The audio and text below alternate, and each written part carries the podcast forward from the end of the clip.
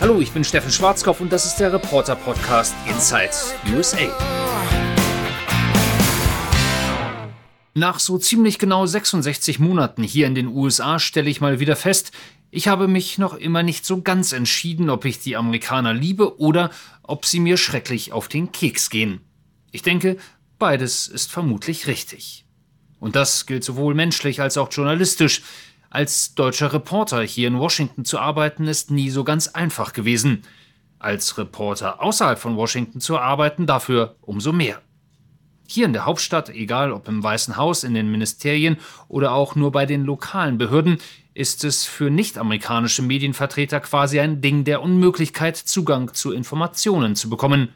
Oder mit anderen Worten, als ausländischer Medienfuzzi bist du den Amis hier schlichtweg Schnurz. E-Mails werden sehr oft gar nicht beantwortet und wenn doch, dann ziemlich einsilbig. Einen Satz liest man immer wieder. At this point we kindly decline your request. Zum jetzigen Zeitpunkt lehnen wir Ihre Anfrage höflich ab. Oder mit anderen Worten, rutsch mir den Buckel runter. Ein Interview mit einem Senator, keine Antwort. Eine Drehgenehmigung mit der Polizei, jetzt nicht. Außerhalb von DC hingegen sieht die Welt meist anders aus. Oh, ein Reporter aus Deutschland. Danke für Ihr Interesse. Natürlich können wir uns zum Interview treffen. Sie wollen bei uns im Gerichtssaal drehen? Klar, kein Problem.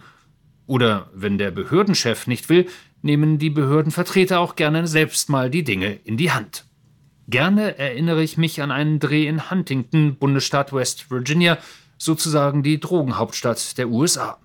Nirgendwo sonst sterben so viele Menschen an einer Überdosis wie hier. Alle Türen standen uns dort offen bei der Feuerwehr, bei den Rettungssanitätern, in den Krankenhäusern, bei den Richtern.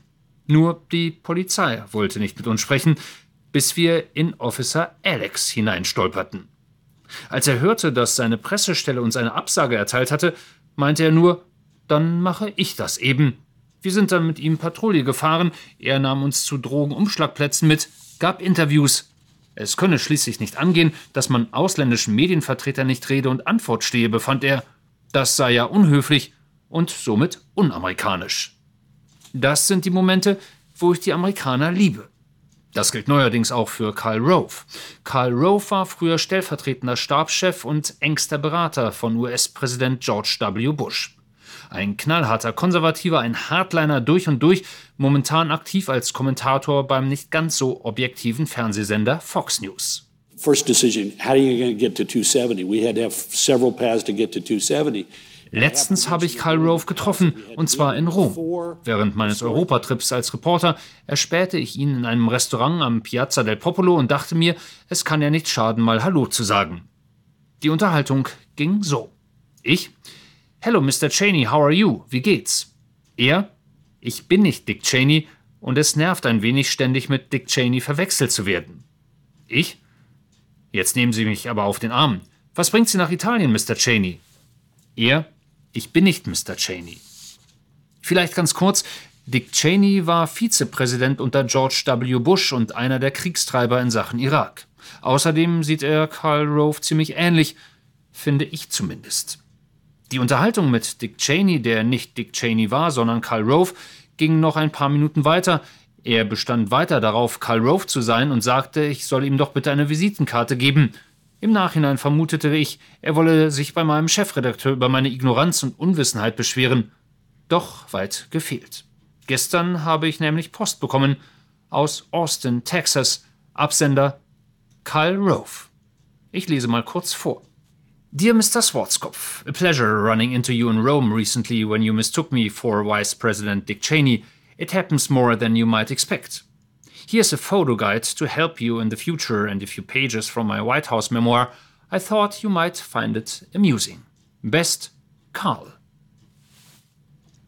Lieber Herr Schwarzkopf, es war mir eine Freude, Sie in Rom zu treffen, als Sie mich fälschlicherweise für Vizepräsident Cheney hielten. Das passiert mir öfters, als Sie denken. Ich lege Ihnen eine Fotokopie bei, die Ihnen in Zukunft hilfreich sein könnte, und auch ein paar Seiten meiner White House Memoiren, die Sie vielleicht amüsant finden könnten. Beste Grüße, Karl. Da war ich dann doch etwas baff. Mein neuer Freund Karl hatte mir Fotos von sich und Dick Cheney beigelegt, auf denen vermerkt war, wer wer ist und wer wer nicht ist.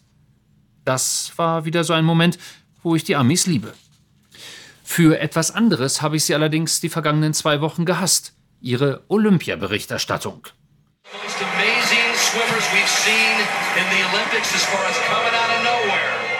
Immer ab abends 8 Uhr haben meine Gemahlin und ich ein paar Stunden lang die Spiele gesehen, oft mit unseren Kindern zusammen. Wobei das nicht ganz korrekt ist.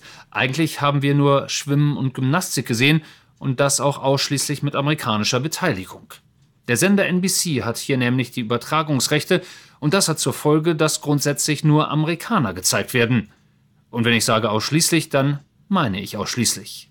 Wenn über die 1500 Meter Bobby Fink gewinnt und der deutsche Florian Wellbrock auf Platz 3 landet, dann wird eben nur Herr Fink gezeigt. Nach dem Anschlagen, beim Jubeln, bei der Siegerehrung. Platz 2 und 3 finden nicht statt, die Kamera bleibt ausschließlich auf dem Amerikaner.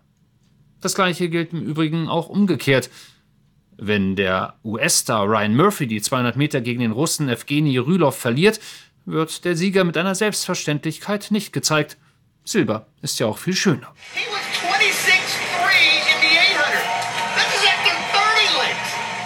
Mit Verlaub, das nervt. Dass nebenbei auch noch gerudert, geritten, geschossen wurde, im amerikanischen Fernsehen fand das nicht statt. Ein deutscher Sportler wurde das erste Mal nach acht Tagen gezeigt, beim Fechten der Männer wohlgemerkt auch beim Verlieren gegen das amerikanische Team im Viertelfinale. Ach ja, und dann noch die Sache mit Simone Biles. Entschuldigung, wenn ich das so sage, und vermutlich mache ich mich da jetzt auch nicht besonders beliebt, aber die Berichterstattung ging mir da auch ein wenig auf die Nerven, zumindest hier in den USA. Zunächst der absolute Hype um die unbestritten großartigste Gymnastin aller Zeiten – Sie ist eine Magierin, sie hat etwas Göttliches, sie hat übernatürliche Kräfte, kein Druck der Welt kann ihr etwas anhaben, sie ist ein Vorbild, eine Kämpferin, eine, ups, eine irdische, eine wie wir. Plötzlich war die 24-Jährige zerbrechlich und doch keine Gigantin des Willens, weil sie Angst vor dem Versagen hatte, vor Verletzungen, vor dem Scheitern. Schnell wandelte sich dementsprechend das Narrativ, sie wurde stilisiert zum Vorbild für alle Kinder, Jugendlichen, Erwachsenen, Omas und Opas gleichermaßen, weil sie ihre Wettkämpfe absagte, weil sie Furcht hatte. Tagelang wurde in langen Sondersendungen über ihren Mut berichtet, nicht hart, sondern weich zu sein und das auch öffentlich zu sagen. Dann aber entschied sie doch wieder beim Barrenwettbewerb anzutreten und die Sportkommentatoren wussten nicht so recht, was sie damit nun wieder anfangen sollten.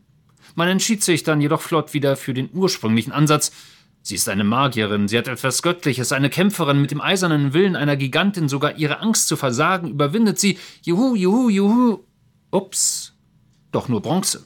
Aber egal, Simone ist die größte, die beste und die Goldmedaillengewinnerin zeigen wir besser gar nicht. Mein Gott, Walter.